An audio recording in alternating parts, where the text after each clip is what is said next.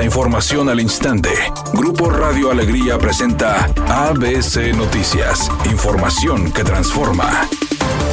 ¿Qué tal? Muy buenas tardes, esta es la información. En acuerdo con el Instituto Estatal Electoral y de Participación Ciudadana de Nuevo León, fueron publicadas las convocatorias para participar en las candidaturas independientes por diputaciones del Congreso del Estado y ayuntamientos en las próximas elecciones locales de 2024. En ambas se presenta la lista de los 26 distritos para las diputaciones y los 51 ayuntamientos, así como la lista nominal, con cierre al 30 de septiembre de cada uno, que estarán realizando las votaciones el próximo 2 de junio. Como requisito para la participación de candidaturas independientes, se requiere la aprobación y apoyo de mínimo el 1% de los ciudadanos que figure en la lista nominal, es decir, si el distrito primero cuenta con una lista nominal de 174.729, el interesado independiente requiere el apoyo de 1.748 posibles votantes.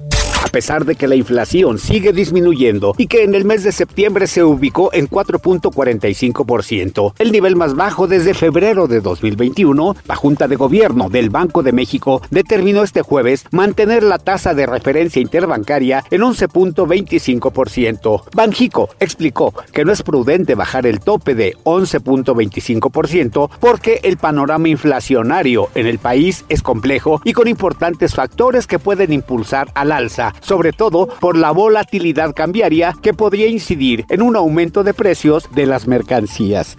ABC Deportes informa, se siguen sumando las bajas para el clásico Regio 134. Ahora tocó el turno de Diego Reyes, defensa de Tigres, quien quedó descartado para el enfrentamiento amistoso en Houston, Texas, tras ser operado en la Ciudad de México. Antes del comunicado oficial de Tigres fue Viviana Serna, la pareja del defensor, quien dio a conocer en redes sociales que Reyes tuvo que pasar por el quirófano por una lesión en la mano derecha, el lado más difícil del fútbol, unas cuantas rayas más al tigre. Todo está bien, gracias a Dios, publicó la actriz en su cuenta personal de Instagram. Se habría lesionado en el partido ante Pachuca el pasado fin de semana. Tigres comunicó que el jugador sufrió una fractura luxación del quinto metacarpiano de la mano derecha y su regreso al trabajo grupal queda reservado a evolución.